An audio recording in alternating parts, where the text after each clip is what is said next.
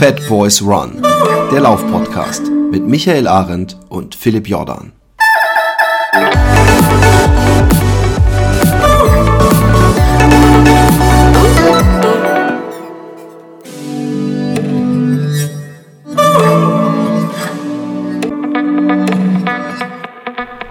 Herzlich willkommen, einen wunderschönen guten Morgen, guten Tag, guten Mittag, äh, wo und wann auch immer ihr seid. Äh, ich bin's Philipp und heute habe ich einen besonderen Gast.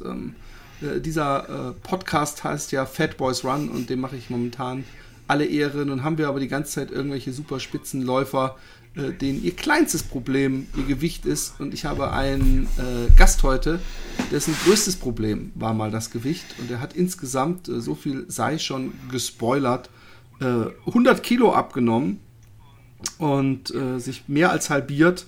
Und ich dachte, das ist auch mal wieder eine interessante Geschichte, äh, um die mit unseren Hörern zu teilen. Herzlich willkommen, Guido Sander. Ja, Philipp, vielen, vielen Dank für diese coole Anmoderation. Also was ich äh, wirklich sagen muss, ist, du sagst, dass ich das äh, Thema ähm, wie hast du es gesagt, Gewicht oder Abnehmen äh, nicht, mehr, nicht mehr als Problem habe, das würde ich äh, so nicht unterschreiben. Also das ist. Nee, die, ja, doch, wahrscheinlich. Ah, ja gut, okay, das, das wird sich dann ja, äh, das ist ja vielleicht dann auch ein, ein, interessanter Gesprächspunkt. Ich meine vor allem, dass die meisten, äh, äh, die Leute, die wir einladen, weil sie irgendwie ganz besondere Laufleistungen äh, erbracht haben oder Spitzenläufer sind, die haben in der Regel kein Gewichtsproblem. Ah. Ja, das, das ist das, äh, und, oder hatten das oft auch ja, nie. Ja. Ähm, die erste Frage, die mich interessiert, ähm, wie, äh, du, du, hast ja mal 190 Kilo gewogen oder über 190? also nicht. die Waage hat mal 193 gesagt. Ich hoffe, sie hat nicht ganz gelogen. Und es wäre noch mehr okay. gewesen. Na gut. Aber 193, da kommt man ja auch nicht, das sind auch Höhen, in die bin ich noch nie vorgedrungen, also nicht mal ansatzweise.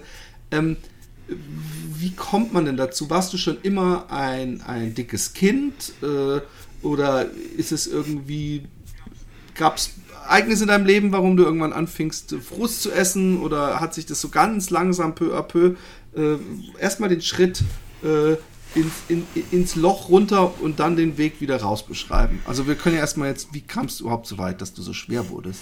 Kannst du das beantworten überhaupt? Teils, teils. Also was ein spannendes Bild war, warst du schon immer ein dickes Kind? Äh, wenn ich diese Frage meiner Mutter, die habe ich meiner Mutter mal gestellt, ob ich auch als Baby sozusagen schon gleich mit äh, dick geboren bin oder kräftig.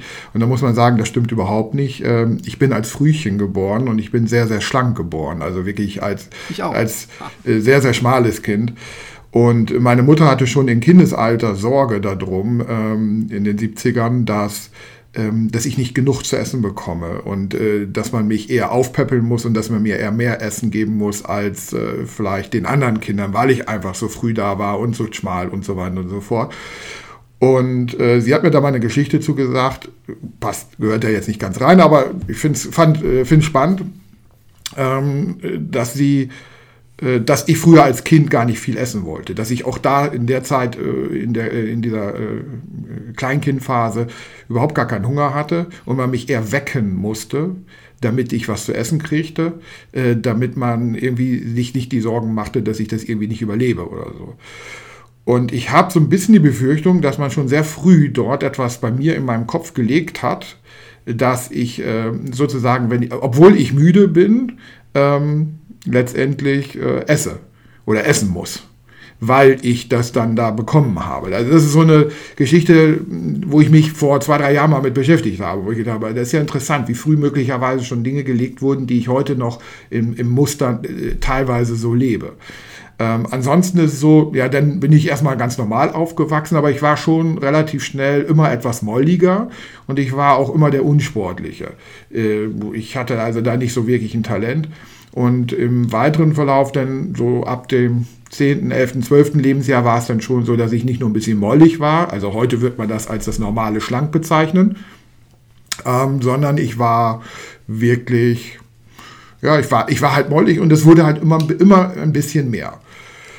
Richtig krass schwerer. Wurdest du gehänselt? Ja.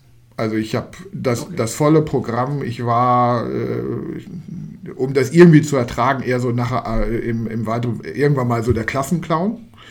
und habe das versucht, dann irgendwie damit zu kompensieren. Aber ich wurde, ja, ich wurde gehänselt, einmal wegen dem Gewicht und auch wegen meiner Unsportlichkeit, was natürlich dann auch dazu geführt hat, dass ich irgendwann mal für mich gesagt habe, also ich will mit Sport äh, und mit diesen ganzen äh, super Sonnenscheinchen äh, Typen, die alle oder Jungs und Mädels, die alle gut aussehen und gut Sport machen können und alles haben können, mit denen will ich nichts zu tun haben und bin sehr früh dann auch in das Thema IT gegangen. Ne? Habe mir ein ganz anderes Spielfeld gesucht. Aber, aber das war ja wahrscheinlich nicht in deiner frühen Kindheit. Nee, das war im Jugendalter schon. Äh, Sport, Sportmuffel oder kein Sport gemacht. Sportlegastheniker. Ähm, weil es gibt ja so eine Gliederung so ein bisschen, das ist Sport, dann bist du im Leichtathletikverein, ah. aber hast du auch mit Freunden auf dem Fußballplatz gebolzt oder Fahrrad gefahren oder Schwimmbad oder sowas oder war das auch alles so recht schnell, dass du das abgehakt hast? Lass mal überlegen. Also äh, Fahrradfahren ja, aber nicht mit Freunden. Äh, Schwimmbad eher weniger, weil das war schon eher so, so ein kleiner Schemenfaktor. Wie gesagt, mollig und die anderen halt alles äh, durchtrainiert athletisch. Ähm, und äh, Leichtathletik äh, war überhaupt nicht mein Ding. Äh, da konnte ich über gar keinen Stich machen, wenn man so will. Und beim Fußball war ich dann auch immer eher derjenige, der als letztes in die Mannschaft gewählt wurde, so nach dem Motto, bevor dann den stellen wir ins Tor. Ja, das jetzt eher, nee, nicht mal dafür, sondern wirklich, bevor die Mädchen dann gefragt wurden, ob ihr noch mitspielen wollt, hat man dann gesagt, na, dann nehmen wir halt den Guido. Ne? Ähm, und ähm, das hatte jetzt vielleicht weniger mit dem Gewicht zu tun, sondern eher, dass ich da auch mich von der Bewegung her einfach wahrscheinlich dämlich angestellt habe oder was auch immer die dort in mir nicht gesehen haben. Okay. Und so ging es weiter. Wann fing die IT-Geschichte an? Also du praktisch den klassischen Nerd, äh, äh, Nerd-Karriere hingelegt, unsportlich und dann der Computer. Ja, schon, schon so mit 12, 13. Also in äh, 86 kam ja. ja dann so die Computer C64-Zeit so auf, äh, äh, ja, auf einen zu. Und da habe ich relativ schnell gemerkt, ey, da bist du ganz anders unterwegs, da äh, das raffst du, da kommst du schnell voran, da kannst du den anderen zeigen, was eine Hake ist. Ähm, und du musst dich auch mit denen gar nicht drüber unterhalten, weil die sind ja viel zu blöd. Äh, das können die ja alles nicht. Mhm. Und das hat mir dann sehr viel Spaß gemacht. Also, wenn man so will, drei, da war ich so 13, ne? 12, 13, 13, ja. Okay. ja. Und, ähm, und dann habe ich mich auch immer mehr zum Leidwohl meiner Mutter äh, hinter dem PC bzw. hinter dem Computer versteckt. Wahrscheinlich mit Chips in der Hand. Äh, auch, auch. Ja, Cola, in den 80ern war Cola jetzt noch nicht unbedingt so das Lebensmittel, was die Eltern einem so freiwillig mit 13 äh, in die Hand nee, genau, gedrückt genau, haben. Nee. Aber ähm, ähm, hast du da schon das Gefühl gehabt, dass du, du, du vielleicht, oder das ist vielleicht auch eine Unterstellung, ich weiß ja gar nicht, ob das jemals so war, aber es klingt so ein bisschen, dass du auch Trost im Essen ge gesucht hast, dass du praktisch einen scheiß Tag hattest und dann zumindest die Tüte Chips oder äh, bei manchen ist es dann ja eher das Süße, dir eine Freude bereitet hat, kann man das so sagen? Ähm, ja, ja und nein. Ähm, ich glaube, damals hätte ich das so gesehen. Ähm, in dem Alter, dass ich sage, okay, damit geht es mir einfach besser, damit habe ich den Frust ein bisschen behandelt oder bearbeitet oder wie auch immer. Ne? Einfach die Glückshormone, die Schokolade, die ballert ja ganz gut in den Kopf oder in, die, in den Körper oder äh, bei Chips, das war nie so meins, aber Schokolade und äh, dieses äh, Gummizeugs, ähm, das, das zog natürlich ganz gut ne? und da fühlte man sich schon besser. Ähm, heute weiß ich ein Stück weit mehr, dass ich oft mich zu sehr angepasst habe auf meine Umwelt, weil ich von meiner Persönlichkeitsstruktur gar nicht so bin, ähm, äh, wie ich mich dort gegeben habe. Das heißt, ich habe immer versucht, halt mit den Leuten mitzuhalten, mit den, äh, im, im, Kontakt mit den Menschen zu bleiben. Und in meiner Persönlichkeitsstruktur ist es aber so, dass das mir sehr viel Kraft kostet. Also sehr viel Energie kostet. Also nach C.G. Jung, nach äh, ähm, psychologischen Aspekten bin ich halt ein Introvertierter und, so, und sogar sehr stark introvertierte Persönlichkeit. Und immer dann, wenn ich mit Menschen in Kontakt bin, dann äh, nimmt mir das, äh, also dann baut das Energie ab, also die Batterie äh, entleert sich und wenn ich mit äh, mich zurückziehe und ruhiger äh, und geräuscharm agiere, dann, ähm, also wenn man sozusagen sagt, die Batterie legt sich auf die Ladestation und Deckel drauf und zu, so wie früher, dann bekomme ich halt Kraft. Das habe ich auch nicht gewusst. Das habe ich aber nicht gewusst. Also habe ich einfach Süßigkeiten und Co. gefuttert. Okay. Ich entschuldige mich hier vorab schon mal für den Energieentzug ähm, mit, für diesen Podcast, weil schweigend wirst du den nicht hinter dich bekommen. Okay, ähm, äh, wie ging es dann weiter? Irgendwann ist die Schule dann ja zu Ende und das Studium folgt, wo bei, bei vielen, ja, äh, bei mir war das auch so, nicht jetzt in Bezug auf Essen, aber auf andere äh, schlechte Sachen, äh, so ein bisschen die Zügel dann total lose gehalten werden, weil man nicht mehr im, unter dem äh, Dach der Eltern lebt.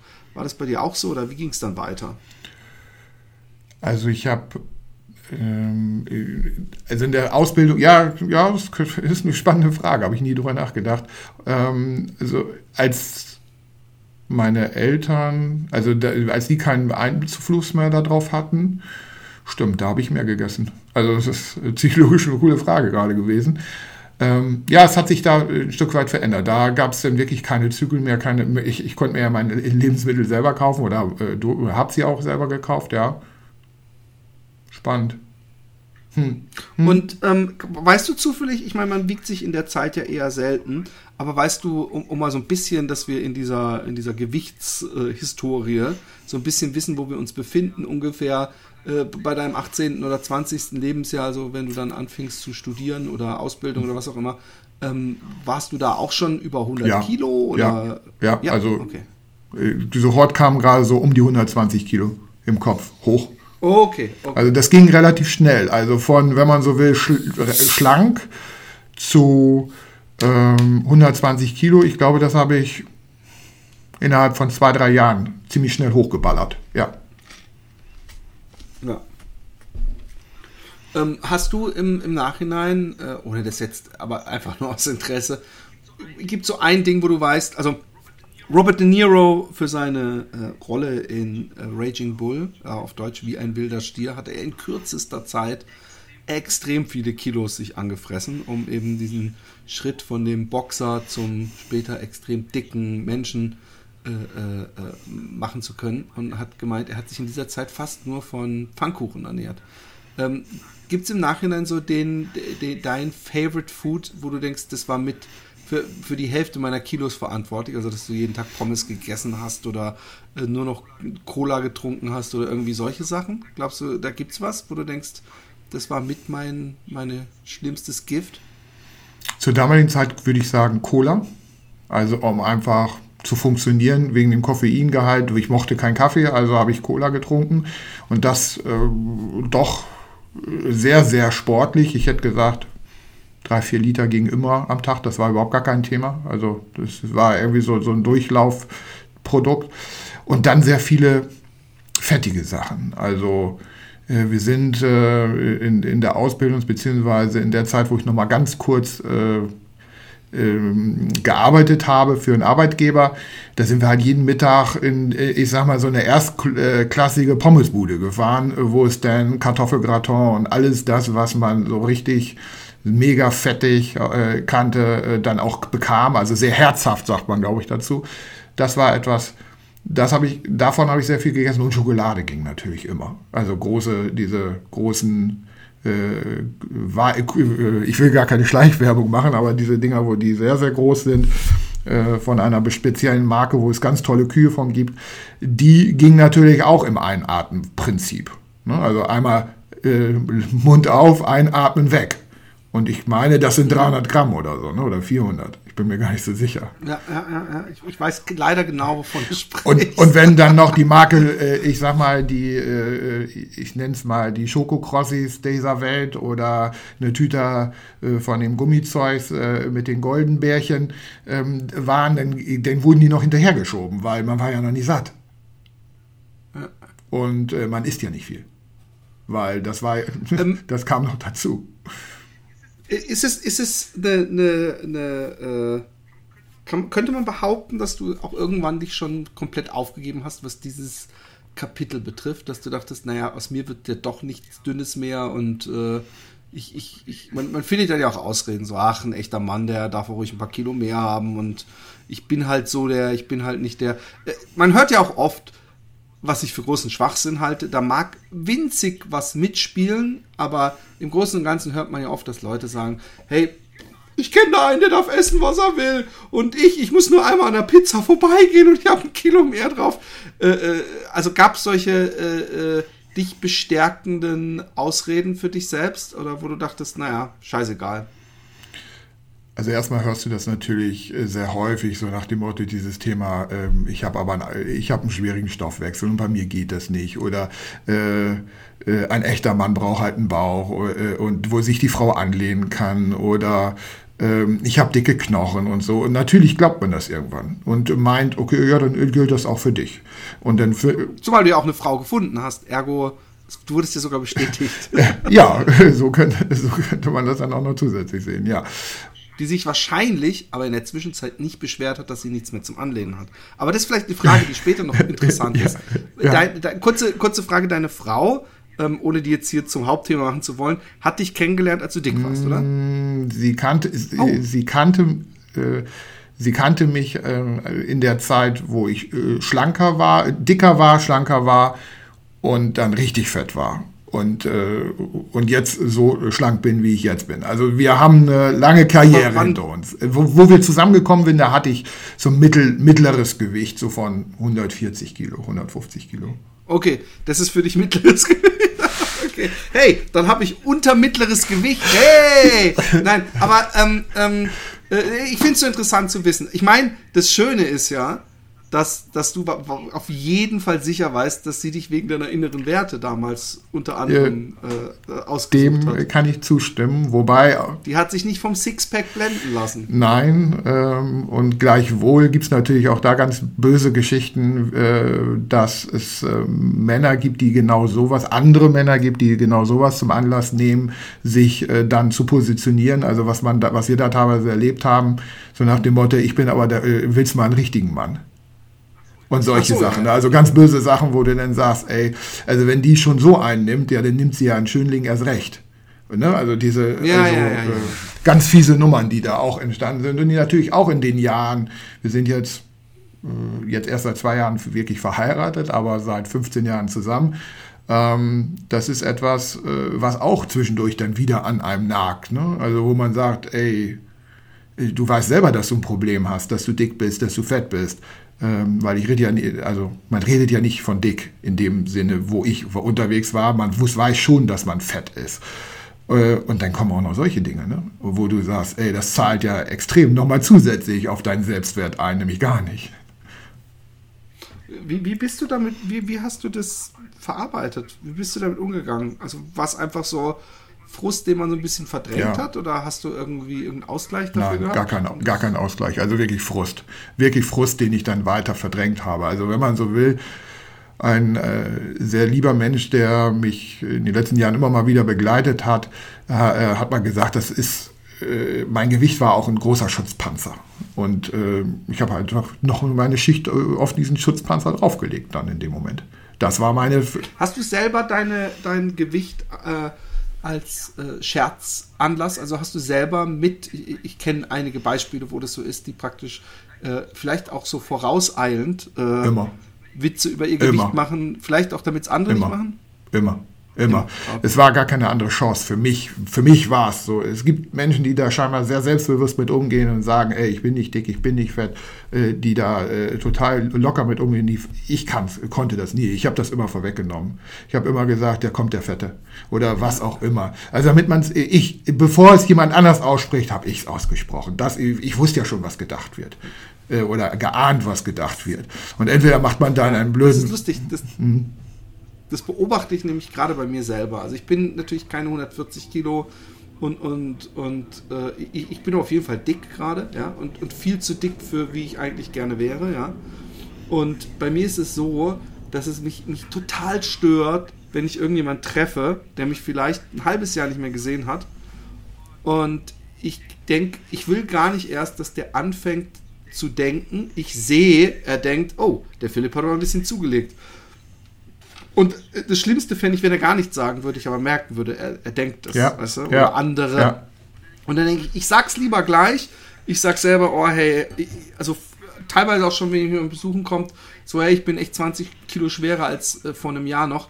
Ähm, einfach so ein bisschen diese peinliche Situation äh, äh, ja, zu überspielen, dass ich die praktisch dass ich das schon mal abgefrühstückt habe, so ein bisschen, weißt mhm. du? Mhm. Also von daher ist das eine Sache, die mir sehr bekannt vorkommt. Mhm. Aber du warst 140 Kilo, da kam dann nochmal 50 Kilo drauf.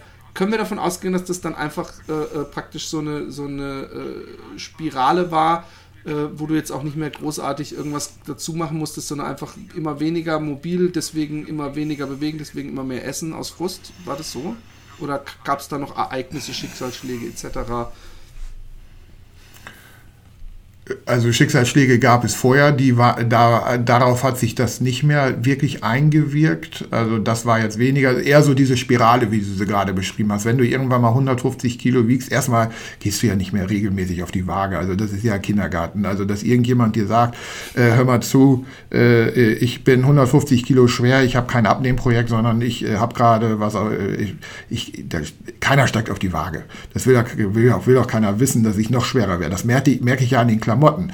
Immer dann, wenn es dann sozusagen zu der äh, großen äh, äh, Marke ging, wo man mal wieder was Neues kaufen wollte, ähm, wo es sozusagen Zelte in Großformat gibt, ähm, da merkte man, okay, 4XL, 5XL, 6XL, 7XL, scheiße, jetzt gibt es bald hier nichts mehr. Äh, jetzt ernsthaft, gibt es 7XL? Äh, ich meine bis 8 sogar.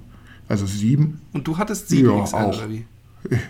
Ja, also das ist, äh, es gibt nicht viele Anbieter im Markt, die da was machen, aber es gibt eine große Kette äh, mit einem C und einem großen A, die da extrem äh, sich drauf. Die, die, unsere holländischen Freunde. Sind das? Echt? Okay. Ja, also die sich darauf spezialisiert haben, äh, wirklich richtig große Größen zu bezahlbaren Preisen anzubieten. Das muss ich sagen, dafür bin ich denen sogar ein Stück weit dankbar, obwohl es traurig ist, ja. Weil sonst kriegen solche Menschen ja auch nicht mal Klamotten. Ne? Das ist ja auch ein Riesenproblem. Also wenn du in der Größe unterwegs bist. Ist, ich meine, du bist jetzt, äh, du bist ja praktisch der, der Daywalker. du hast beide Seiten miterlebt.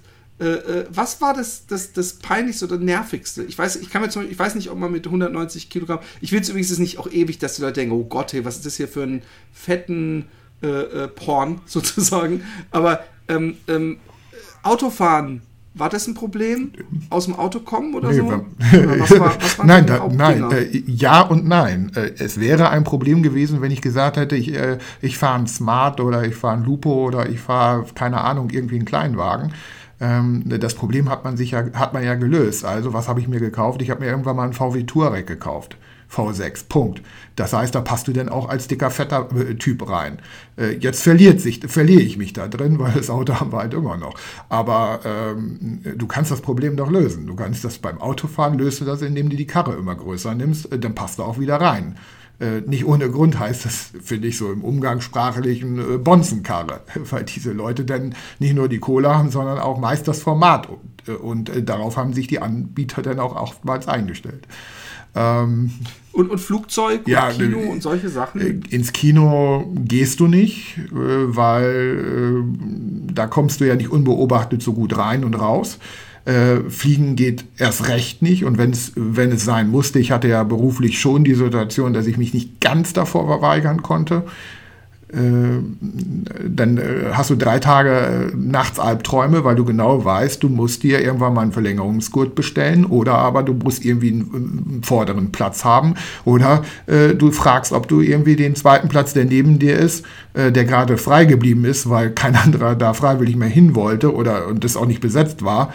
Ähm, keine Ahnung, ich glaube, die haben das sogar vorher gesteuert weil sie mich ja sahen, ähm, äh, dass dann äh, sozusagen du zwei Plätze einnahmst. Und das ist dann schon mega peinlich, wenn du denn die hübschen jungen Damen siehst, die dich da als äh, Hostessen oder wie heißen die, äh, als Flugbegleiterinnen dann sozusagen anlachen und sagen, äh, anlächeln und sagen, möchten sie noch was essen oder was trinken. Das ist schon, schon, schon eine schwierige Nummer, ja. Shit, shit.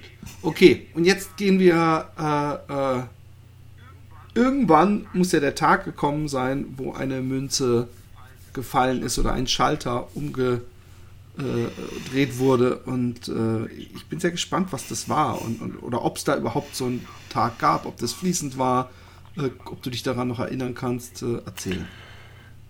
Also ich wusste schon ein paar Jahre vorher, äh, bevor ich angefangen habe abzunehmen, dass das so, wie es ist, nicht weitergehen kann. Die Herausforderung war nur die, ich wusste, hatte keine Ahnung, wie ich das, wie ich das anstelle, wie ich also aus diesem Dilemma rauskomme.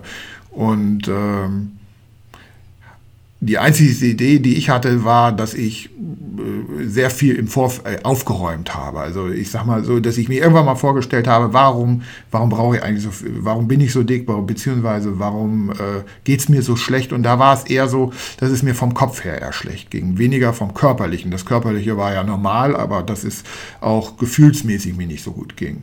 Heute würde ich sagen, das war ein äh, mindestens mal ein Burnout, aber äh, vielleicht sogar eine Depression, die ich aber Gott sei Dank nicht behandeln lassen musste.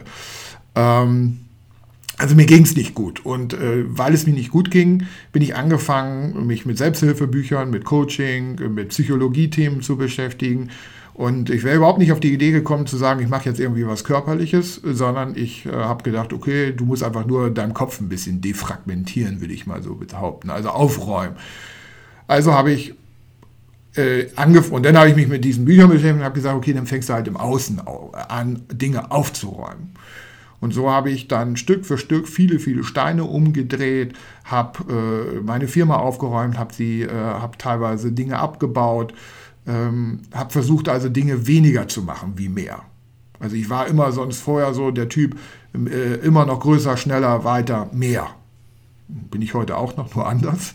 Äh, aber ähm, noch mehr Technik, äh, noch mehr Software, noch mehr Komplexität, noch mehr Herausforderungen, noch mehr Kundentermine. Also das war so, so mein typisches Leben. Und dann habe ich gesagt, okay, wir gucken mal, ob es geht es auch mit weniger. Also dieses typische Aufräumen. Weniger ist mehr.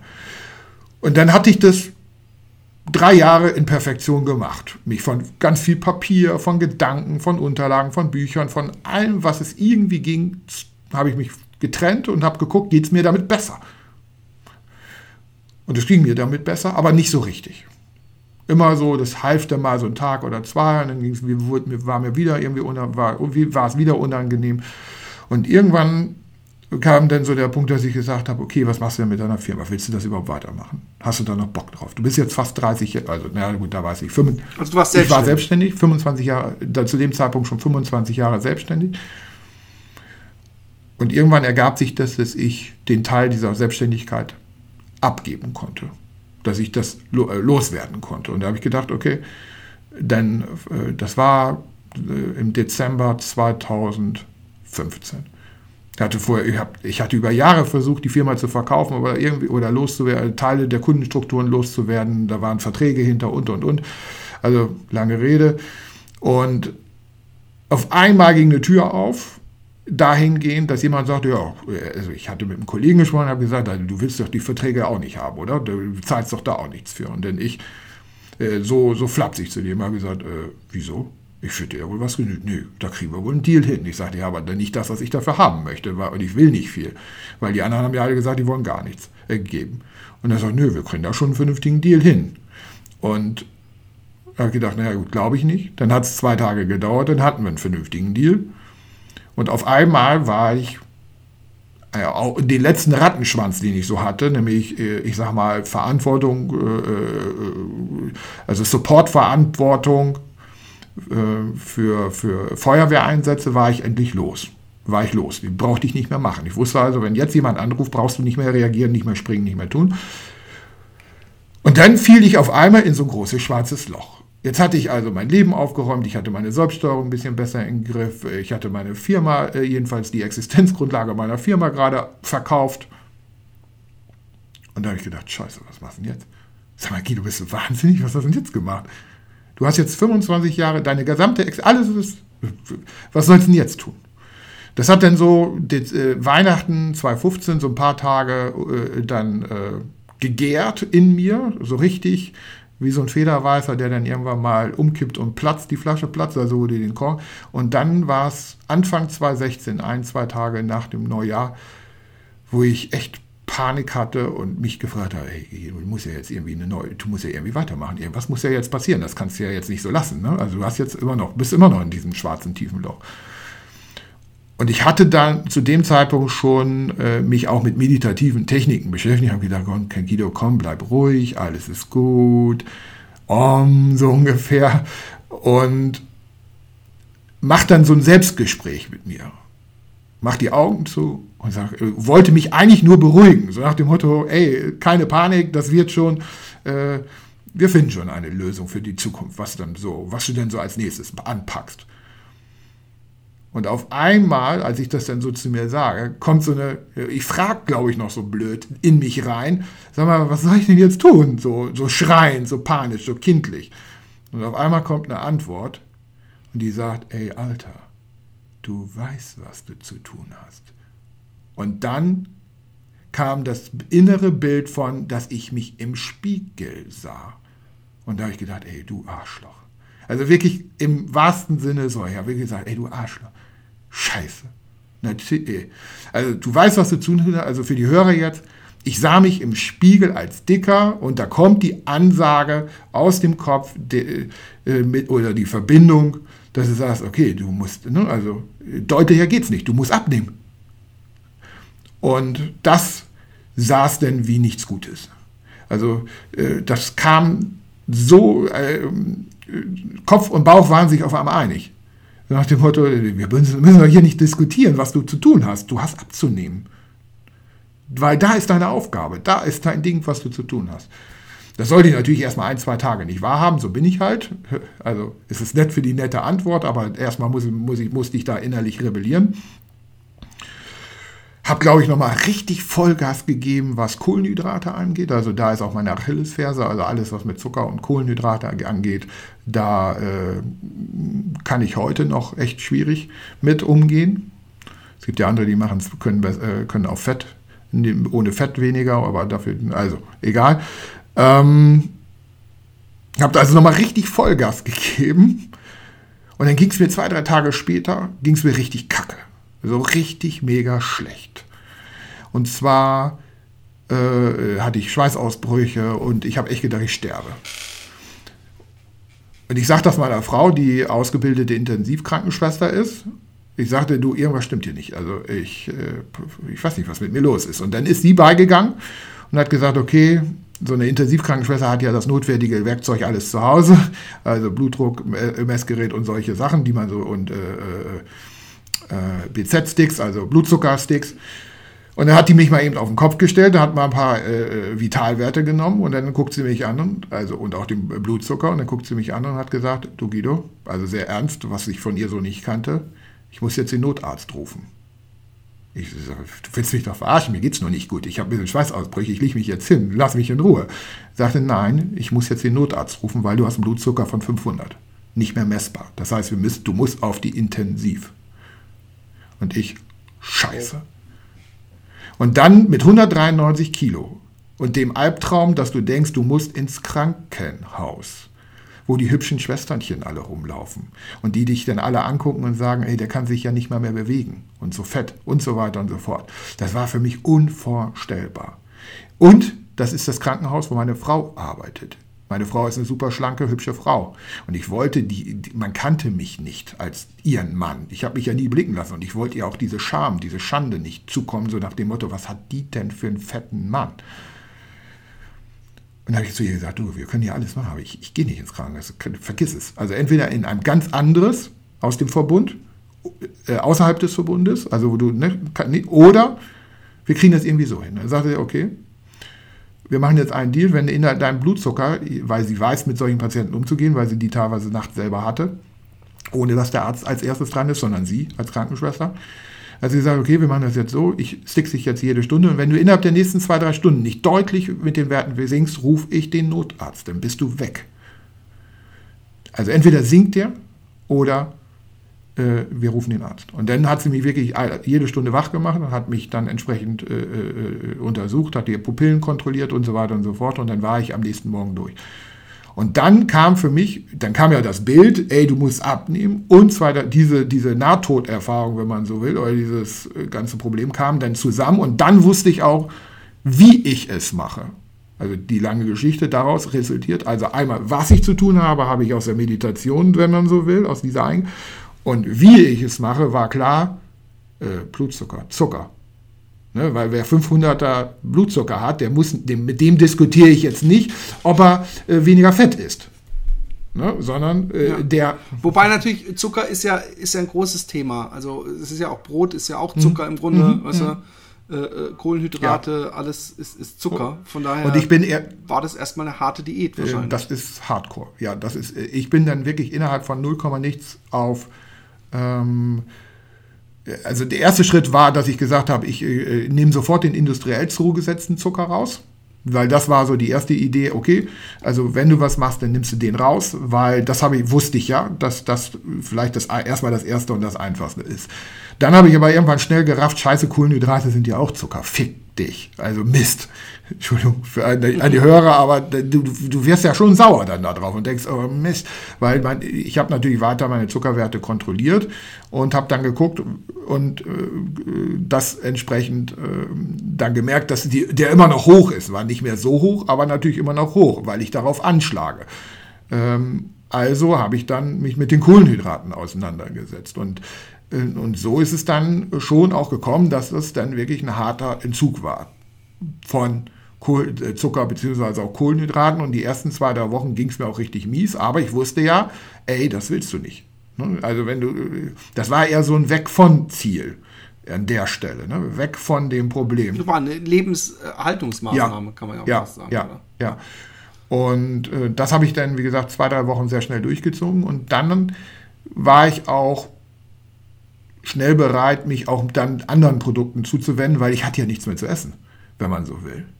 Also wenn man das dann weiter durchziehen will, dann bleibt dir ja nichts anderes übrig, als zu sagen, okay, äh, wenn du Zucker und Kohlenhydrate rausnimmst, dann kannst du nicht mehr so wahnsinnig viel essen. Also musste ich mich mit, mit dem Essen beschäftigen und bin dann in den Supermarkt gegangen, zum Leid wohl meiner Frau, die dann irgendwann nicht mehr mitgegangen ist, weil sie gesagt hat, ey, du drehst hier jede Packung einzeln um, wir brauchen drei Stunden für einen Einkauf, nur weil du irgendwie sieben Sachen brauchst. Also das geht mir jetzt voll auf die Na äh, Eier und jedes Mal kommst du wieder bei mir angerannt und sagst, guck mal, ich habe was Neues gefunden. Ähm, also äh, habe ich mich, ich habe mich intensiv mit Produkten auseinandergesetzt, habe jede, wie gesagt, jede Verpackung einzeln umgetreten, habe geguckt, was, sind, was ist denn da so drin? Jetzt nicht nach den e Inhaltsstoffen, sondern eher nach den Kohlenhydraten und Fettzusammensetzung und nach der Kaloriendichte. Und so habe ich dann das ein oder andere ein neues Produkt für mich gefunden und ich habe einfach gesagt, ey, weißt du was, probier es einfach aus.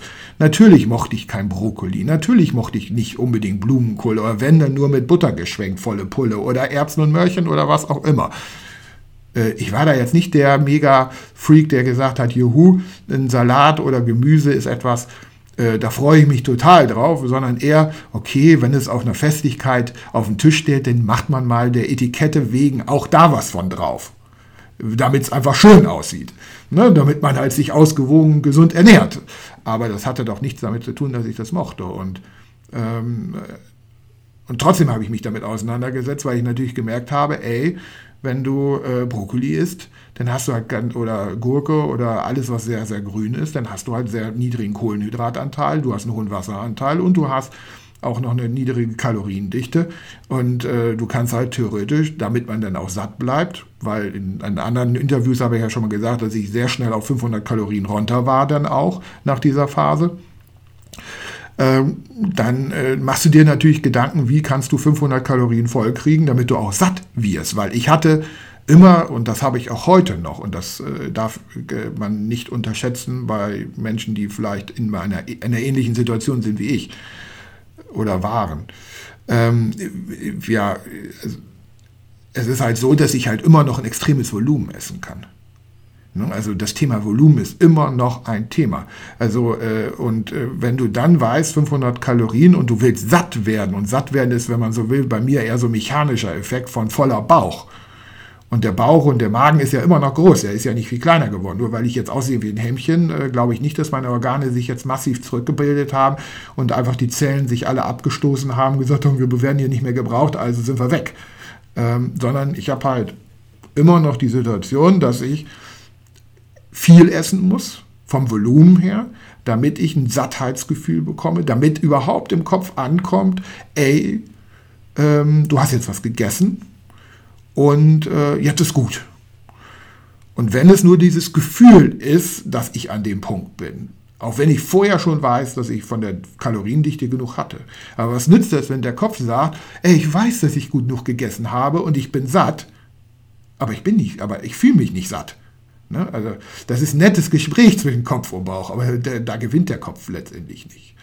Äh, sondern das Gefühl, dieses mechanische Gefühl.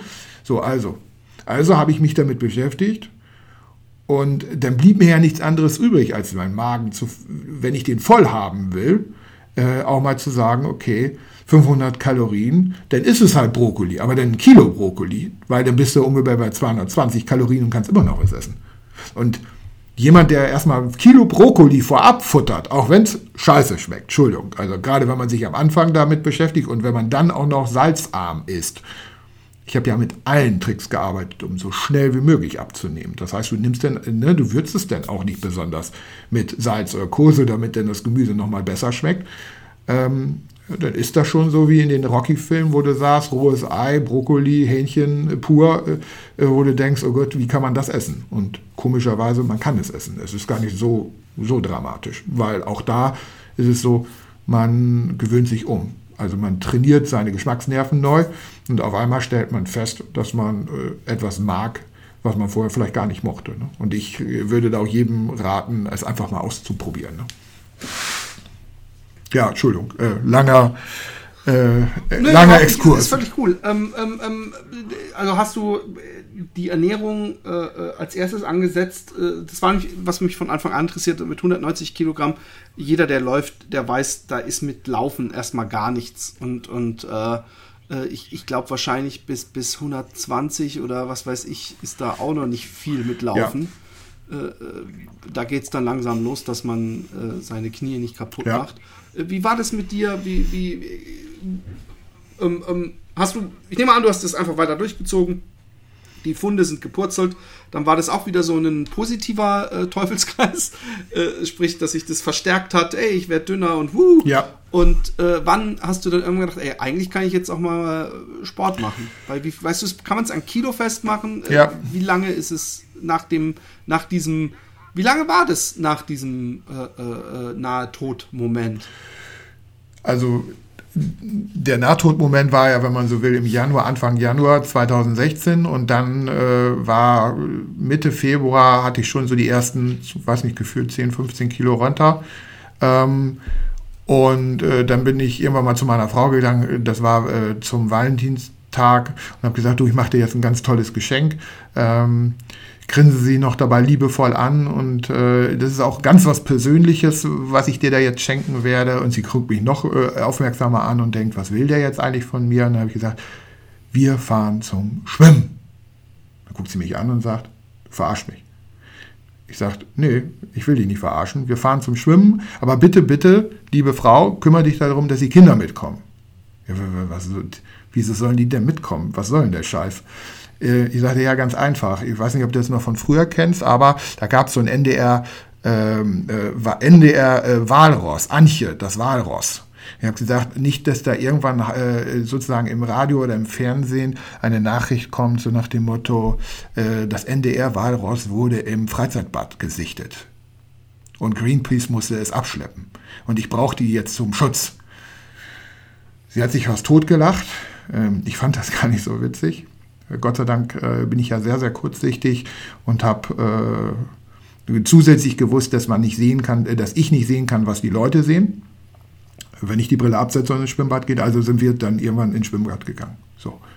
Und sind, und das haben wir ein paar Wochen gemacht und dann habe ich aber festgestellt, oh, das ist aber eine ganz schön teure Nummer. Also da war ich schon so ein kleiner Geizknochen. Ähm, das wird eine ganz schön teure Nummer, weil du musst immer 20 Kilometer fahren, weil im Ort machst du das sowieso nicht, weil da kennt man dich ja. Also musst du irgendwo in so ein blödes Spat, äh, Spaßbad und immer dahin und zurück und alles. Und dann habe ich gedacht, ey, jetzt bist du schon mal motiviert und willst was tun, aber irgendwie kommst du da nicht weiter. Scheiße, du musst irgendwas, du willst aber weitermachen. Guck doch mal, ob du das mit dem Fahrrad hinkriegst.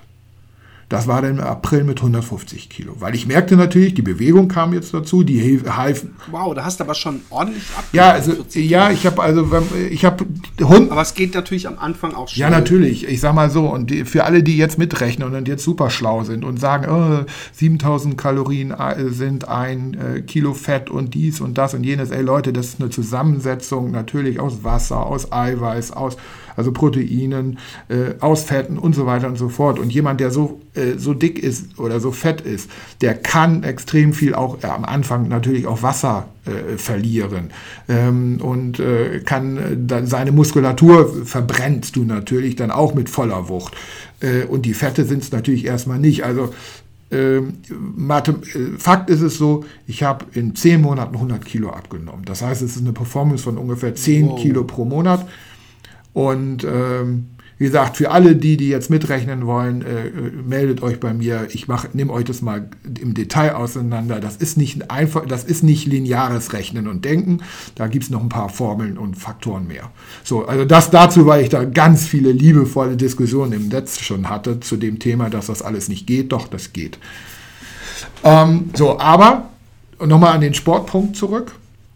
Es war so, dass ich dann gemerkt habe, ich möchte halt weitermachen, weil es zahlte natürlich ein. Ich hatte ganz wenig Kalorienaufnahme. Ich hatte, brauchte die Bewegung übrigens nicht, um noch mehr Gewicht abzunehmen. Das war nicht mein Thema, sondern wenn du nur noch 500 Kalorien zu dir nimmst, dann merkst du, dass dein Kreislauf natürlich dir ziemlich in den Arsch tritt.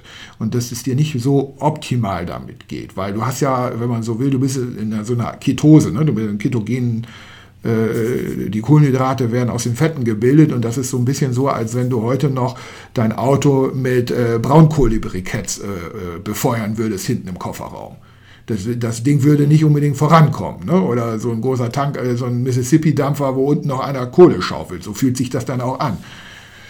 Und ich habe das Sportliche gemacht oder die Bewegung gemacht, um meinen Kreislauf zu stabilisieren. Das ging überhaupt nicht um Sport. Es ging einfach nur Kreislaufstabilisierung und meinen äh, Puls ein bisschen in den Griff zu behalten, weil der ist sonst ziemlich, ziemlich im Arsch. Wie gesagt, und dann wurde das aber alles zu teuer und dann habe ich gedacht, okay, Fahrrad könnte vielleicht ja eine Idee sein. Ich fand das auch eine coole Idee. 155 Kilo, April 2016. Also, hm. Und was ist? Ich hole mir das Fahrrad raus, Erbstück von meinem Vater. Denke, ach, das ist ja stabil, sieht auch toll aus. Und ich setze mich drauf und es dauerte irgendwie 200, 300 Meter und das machte Peng, Peng, Peng, Peng. Und ich dachte, scheiße, was ist das? Drehe mich noch um zu meinem Sohnemann, der mit dem Roller nebenher fuhr, weil das war so meine rote Ambulanz, äh, sozusagen der kleine Notarztwagen, äh, der neben mir herfährt, äh, der mich ziehen kann, falls ich tot umfalle vom Fahrrad oder Mama gebraucht wird als Notärztin oder wie auch immer dann guckt er mich an und sagt, ich bin's nicht, ich bin's nicht. Ich sage, ja, ich habe schon gemerkt. Und dann guckte ich mich um und sah Fahrrad kaputt. Hinten die Speichen. Peng, peng, peng. Alle kaputt gebrochen. So, und ich habe gedacht, ey, was ist das für eine Scheiße? Jetzt willst du was machen und jetzt setzt du dich auf so ein Fahrrad und irgendjemand will gerade nicht, dass du weitermachst. Boah. So ein bisschen aus dem religiösen Glauben heraus. Ne? Oder aus diesem, ich, da gibt es noch mehr, als äh, wer mitredet. So. Dann habe ich gedacht, ich lasse mich davon jetzt aber nicht unterkriegen. Dann fiel mir ein, ey, es gab früher, vor 20 Jahren, gab's, hatte ich mal ein Jugendfahrrad. Das steht bei meiner Mutter unter im Schuppen. Ob es das wohl noch gibt? Weil das könnte ja vielleicht deutsche Wertarbeit sein oder was auch immer. Gesagt, getan, meine Mutter angerufen und gesagt, ja, ist aber platt und dreckig. Ich ja, ja, ist gut, hol ich. Dann bin ich dahin, habe das geholt, fertig, kurz aufgepumpt, fertig gemacht und äh, bin dann damit losgefahren und was, was siehe da, das Fahrrad war etwas stabiler. Vielleicht lag es auch daran, dass noch ein paar Tage dort gefühlt dazwischen waren und vier, fünf Kilo runter waren und dann die Zulässung, das Zuladegewicht dann in Ordnung war, keine Ahnung. Auf jeden Fall, das Fahrrad habe ich dann nicht kaputt gekriegt. Dafür war aber mein Sohnemann zwei Jahre später, weil, wo ich es ihm überlassen habe, weil er es dann zur Druck, für Fahrten zu Freunden äh, beim äh, wie nennt man das, trinken oder saufen, äh, gebrauchen konnte und dann hat er ein paar Wheelies damit gemacht. Der hat es nachher, der hat es kaputt gekriegt. Also nicht, das ist echt spannend. Ich nicht mit 150 Kilo, sondern eher einfach, weil er mal gucken wollte, ob man mit dem Ding auch Wheelies machen kann. Mit dem Fahrrad. Hm, ja. Ähm, ja, und mit dem bin ich dann weitergefahren. Da habe ich dann meine, meine, äh, meine 10 Kilometer gemacht. Zu dem Zeitpunkt war es so, dass ich die, meine Büroräume und mein Zuhause äh, zehn Kilometer voneinander entfernt hatte. Also bin ich äh, auf die Idee gekommen und habe gesagt, ich fahre morgens hin und abends zurück. Ähm, und so habe ich dann langsam und stetig äh, mich mit Fahrrad immer weiterentwickelt und habe gedacht, okay, das geht. Und äh, ja, das hat dann funktioniert. Und dann war es irgendwann mal September 2016, weil du bestimmt fragen wirst, wie kommt man denn trotzdem zum Laufen? Laufen wäre für mich überhaupt nicht das Thema, war überhaupt nicht das Thema. Also ich hab, äh, hätte alles gemacht. Äh, zu dem Zeitpunkt war nämlich die Idee, äh, ich werde professioneller Fallschirmspringer. Ähm, ja, so bekloppt muss man sein. Ne? Jetzt hast du auf einmal ein neues Körpergefühl, du hast eine ganz neue Körperkompensation, du hast auf einmal Möglichkeiten, Freiheiten, wo du denkst, ey, die hast du noch nie in deinem Leben gehabt. Ähm, ich sah im Fernsehen das Format extrem schwer, habe mitgekriegt, dass da jemand als Abschluss ähm, eine äh, als Belohnung sozusagen einen Tandemsprung bekam. Und da habe ich gedacht, ey, coole Idee, könnte ich ja auch machen. Ich war ja, wie gesagt, da knapp um die 100 Kilo runter. Und äh, bin dann da, äh, habe dann das gesehen, wo die es gedreht haben und habe festgestellt, echt, das war auch noch bei uns vor der Haustür. Juhu, die haben also Erfahrung mit solchen Themen.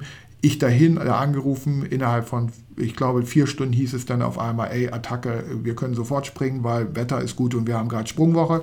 Ich dahin, wir runtergesprungen, nicht, musste dabei nicht auf die Waage, fand das dann total toll. Wollte übrigens dann nochmal wiegen, dann sollte ich auf die Waage, da kam schon wieder das Traumata, ey, du bist immer noch zu fett. Äh, weil die sagte, ja, ich stelle stell dich mal eben, beim zweiten Mal stelle dich auf die Waage und ich, äh, ja, okay, war dann drauf und dann wog ich 93 Kilo. Also 100 Kilo runter, 93 Kilo und dann sagte sie, äh, ja, dann muss ich jetzt mal Zuschlag berechnen. Und ich, wie Zuschlag berechnen? Ich 93 Kilo, ich habe abgenommen. Ihr wisst doch, dass ich hier eine mega geile Story habe mit dem Abnehmen und so weiter. Ja, aber äh, du musst jetzt Gewichtszuschlag zahlen. Weil ab 90 Kilo äh, zahlst du bei uns nochmal irgendwie gefühlt, weiß nicht, 20, 50 Euro mehr. Boah, war ich angefressen. Weißt du, du hattest 100 Kilo abgenommen. Du wusstest, ey, das ist alles toll. Die haben dich da gelobt und gehypt und so was und so fort. Und auf einmal sollst du wieder, so wie im Flugzeug dieser Gedanke, ne? ich muss jetzt nochmal nach einem Verlängerungsgurt fragen, musst du jetzt wieder einen Gewichtszuschlag zahlen. Gut, das konnten wir dann wegdiskutieren, aber ich habe dann irgendwann gesagt, ey, aber Fallschirmspringen könnte mir Spaß machen. Und dann wollten wir, eine, meine Frau und ich, eine Fallschirmsprungausbildung mal anfangen, haben wir auch angefangen. Dafür brauchst du mal einen Test. Ich mir einen Sportmediziner gesucht, und habe dem dann mein äh, Vorhaben äh, geschildert. Und dann hat er nur gefragt, ja, was machst du so sportlich? Und ich dann, hm, ja, hm, Fahrradfahren. Er musste ja irgendwas sagen.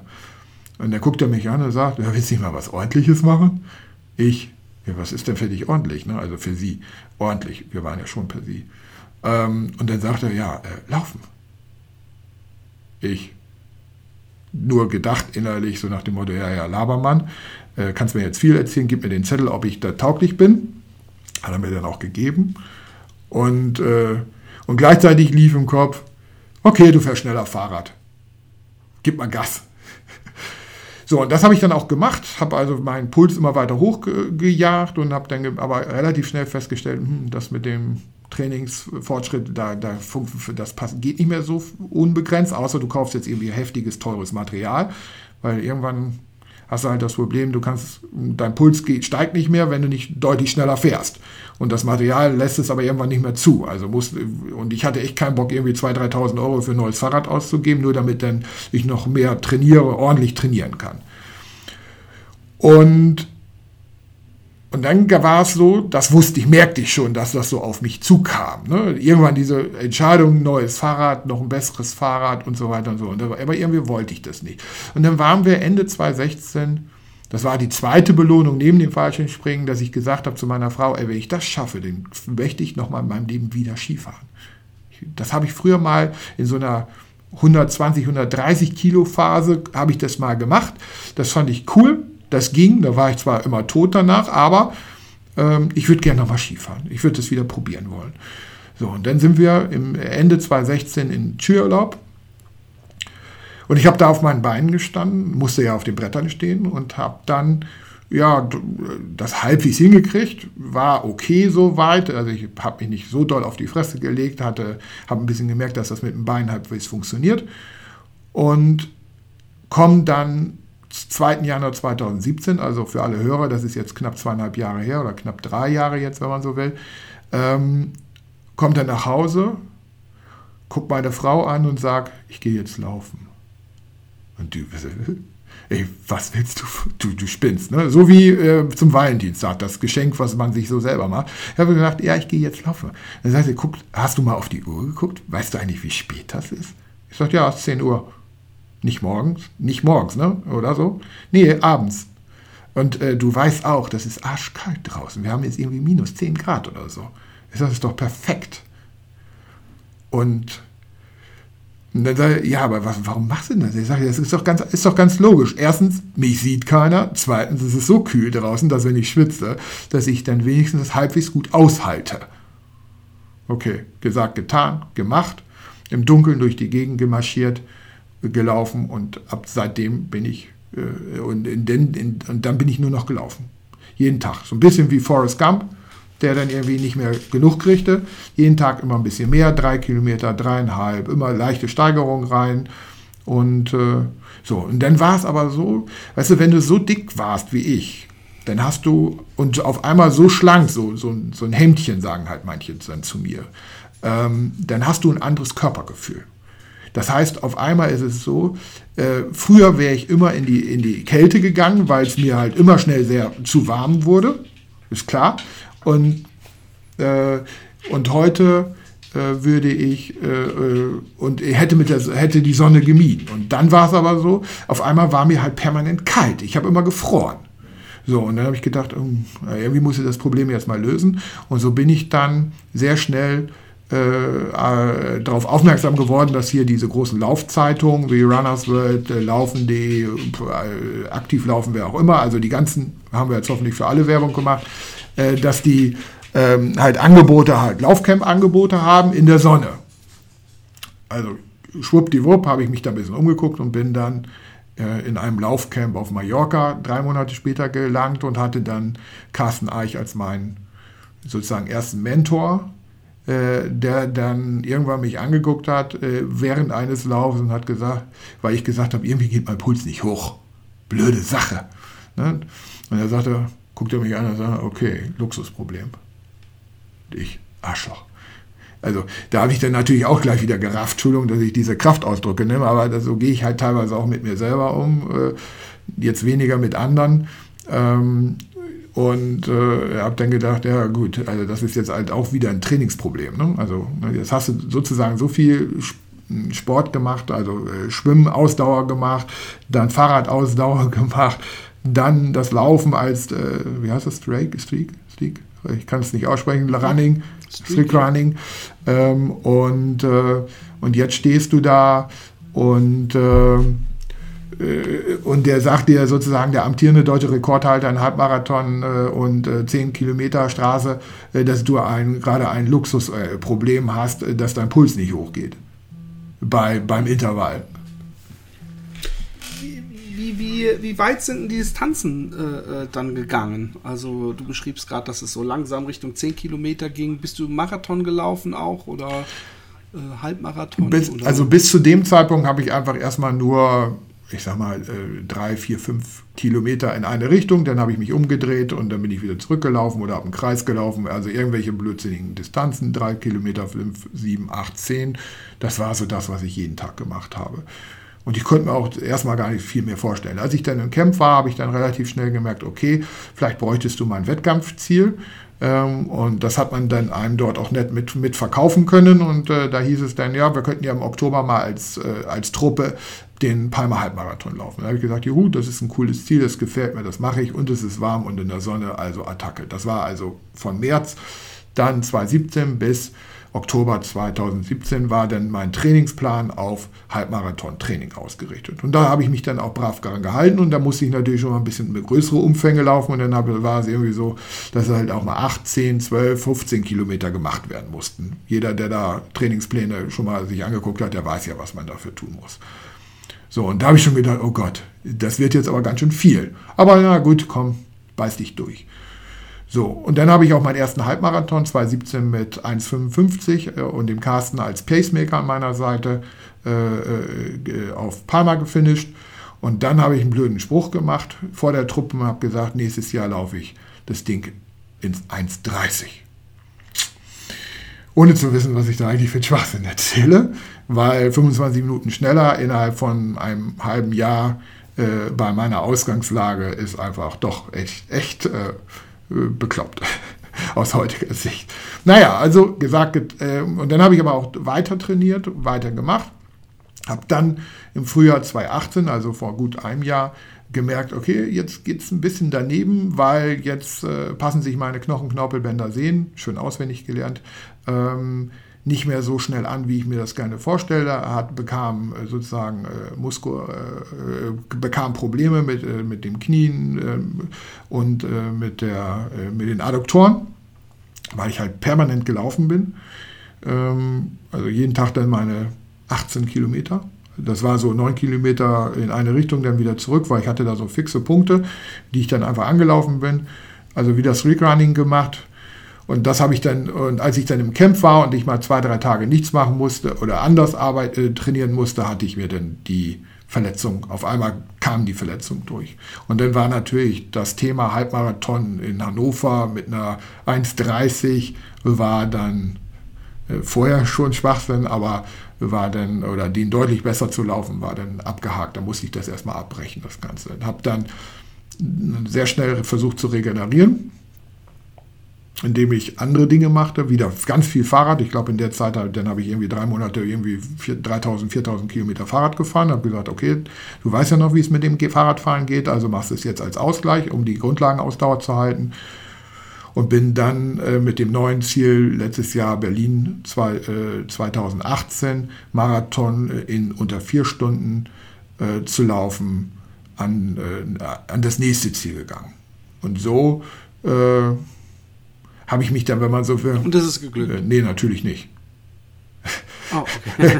also, wenn man sich was vornimmt, ganz Nein, also auch in diesem Fall, das ist schon eine steile Lernkurve, die ich haben muss im Business und im Geschäftlichen, wenn man so will, im Beruflichen kenne ich das äh, fast immer Punktlandung zu machen, weil alles, was mit Zahlen, Daten, Fakten zu tun hat, auch mit dem Abnehmen, das waren relativ mathematische Punktlandungen die ich da durchgezogen habe, aber dass ich äh, physiologisch äh, nicht das Ganze linear mathematisch berechnen kann, da, das muss ich jetzt leider immer wieder neu, neu denken, dass da noch ein paar Faktoren dazukommen.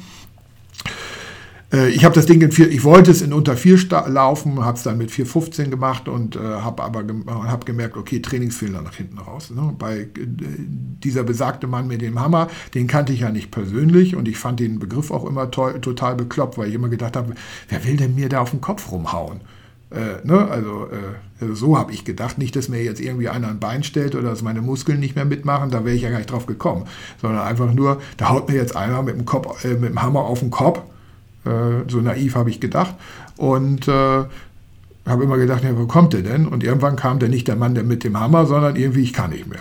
Bei Kilometer 35.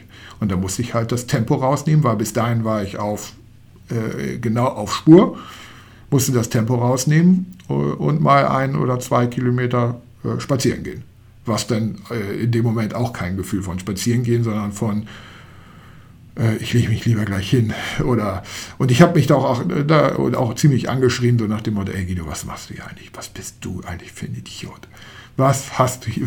Warum machst du das? Naja gut, das äh, hat dann ungefähr drei Tage gedauert, dann war das verflogen. Ich glaube, nach einer Stunde war es schon verflogen, als ich im Ziel war. Ich mein äh, alkoholfreies Weizen in der Hand hielt, äh, hielt und gesagt habe, okay, das hast du jetzt verdient. Was ich bis zu dem Zeitpunkt auch ernährungstechnisch so mir nicht gegönnt hätte. Da habe ich gedacht, ist doch sowas von scheißegal. Die zweieinhalbtausend Kalorien, die du jetzt verbraten hast, da darf es auch mal ein Weizen sein und eine Banane und alles, was gerade böse durch die Gegend fliegt. Ähm, zwei Fragen noch zum Ende. Ähm, erstens, äh, wie sieht deine Ernährung heute aus? Du hast anfangs schon so ein bisschen angeteasert, dass du immer noch sehr darauf achten musst. Und zweitens, ich hatte Josh LeJohnny mal hier im Cast, äh, ich weiß nicht, ob du das gehört hast, er hatte auch sehr, sehr viel Ge Gewicht abgenommen und er hat sehr lange Probleme gehabt oder immer noch äh, mit, mit äh, überschüssiger Haut wo er dann auch immer sagt, ja, ich hoffe, dass sich das zurückbildet. Er will nicht ähm, da irgendwelche Schönheitsoperationen. Hast du da Probleme mit? Also hast du äh, auch, auch rein lauftechnisch, also dass du, dass da halt manchmal auch so Hautlappen noch rumhängen, weil äh, es ist ja doch die, der, der Ballon jetzt weniger gefüllt als vorher. Äh, äh, wie sieht es aus? Wofür fangen wir an? Mit dem Essen, wie ich jetzt esse, oder mit dem Ballon? Genau. Okay, okay. Also, das Essensthema, wenn du 30 Jahre sozusagen etwas im Kopf getriggert hast und du weißt, wie du dich belohnst und wie du dich nicht belohnst, ähm, dann legst du das leider nicht so schnell ab, äh, wie man das sich gerne wünscht. Und drei Jahre, die ich jetzt sozusagen damit mich mit beschäftige, reichen auch bei, bei mir leider immer noch nicht aus, zu sagen, juhu, äh, alles ist gut. Und äh, ich habe das, äh, und ich kann jetzt einfach äh, unbeschwert und un, ohne Probleme jetzt sozusagen mit dem Thema Essen umgehen. Das ist, das ist eine Lüge. Ich muss immer noch stark darauf achten, dass ich ähm, dass ich äh, mein Training im Verhältnis zu äh, meinem Essen stelle. Das heißt, dass ich wirklich äh, ein, gucke, wie viel Kaloriendichte ich zu mir nehme, was ich zu mir nehme, wie ich es zu mir nehme. Und gerade weil ich ja jetzt, wenn man so will, auch im, im Leistungssportbereich äh, mittlerweile angekommen bin, meine Bestzeiten sind ja da deutlich vorangegangen in den letzten zwölf Monaten, ähm, habe ich also ein ständiges Thema mit dem Essen. Äh, weil ich permanent weiter anpassen muss. Ne? Weil ohne Kohlenhydrate kannst du nicht laufen und erst recht nicht schnell laufen und erst recht nicht richtig, richtig schnell laufen. Also, und lange laufen sowieso nicht. Also äh, es ist ein, Spiel mit dem Teufel, wenn ich so will.